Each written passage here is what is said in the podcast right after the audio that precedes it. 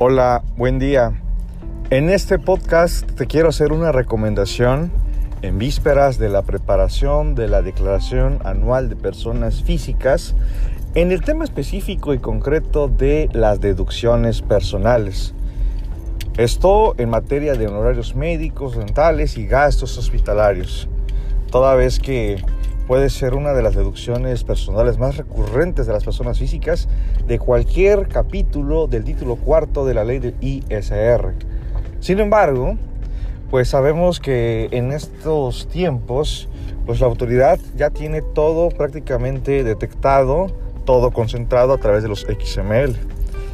Y es por ello que algunas personas físicas pues acuden con la información precargada de esta declaración de los XML y con ello formulan su declaración anual. Pero no hay que parar de vista que al contribuyente le corresponde la autodeterminación de sus contribuciones. Esto con base al artículo 6 del Código Fiscal de la Federación. Y si nos remitimos de manera concreta y de manera específica al artículo 151, fracción primera de la Ley del Impuesto sobre la Renta, nos vamos a encontrar entonces que para honorarios médicos, dentales, gastos hospitalarios, honorarios de psicología y de nutrición, pues se le da el tratamiento de deducción personal. Sin embargo, hay dos grupos de beneficiarios de estas deducciones personales.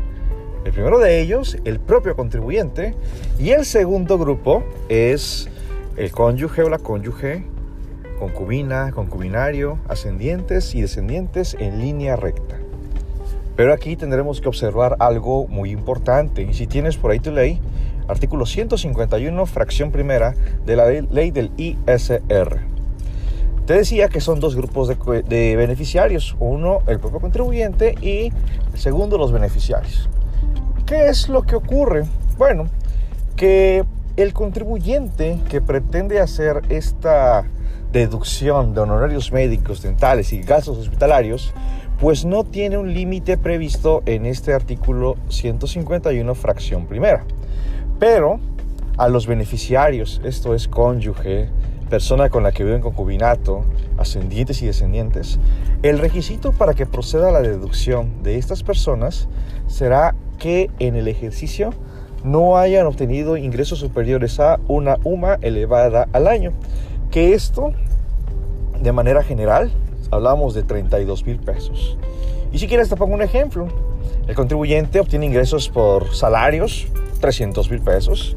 Su cónyuge obtiene ingresos por arrendamiento, no sé, 80 mil pesos.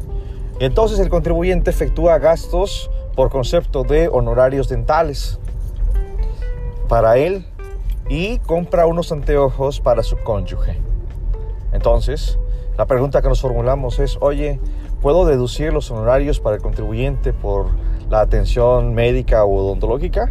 La respuesta es sí, puesto que no tiene límite en esta primera etapa. ¿Y puedo deducir los anteojos para el que se fue beneficiaria la cónyuge? La respuesta es no, puesto que rebasa el monto de los ingresos del tope de una UMA elevada al año, que esos son 32 mil pesos aproximadamente. No olvidando, desde luego, que existe un tope general en el último párrafo de este artículo 151 respecto a que vamos a comparar el 15% de los ingresos que percibe el contribuyente, incluso por los que no está obligado al pago del impuesto, o 5 UMAS elevadas al año, la cantidad que resulte menor. ¿Sí? Y hay eh, un tratamiento específico, no todos los conceptos están topados, así que te invito a que revises la fracción tercera y la fracción quinta de ese artículo 151 para conocer el tratamiento especial de estas deducciones personales. Y bien, nos enfocamos de manera muy específica en la fracción primera de este artículo 151 de la ley del impuesto sobre la renta. Te invito a que sigas nuestra página en Facebook, Mario Beltrán, y nuestro canal en YouTube también, Mario Beltrán. Hasta pronto.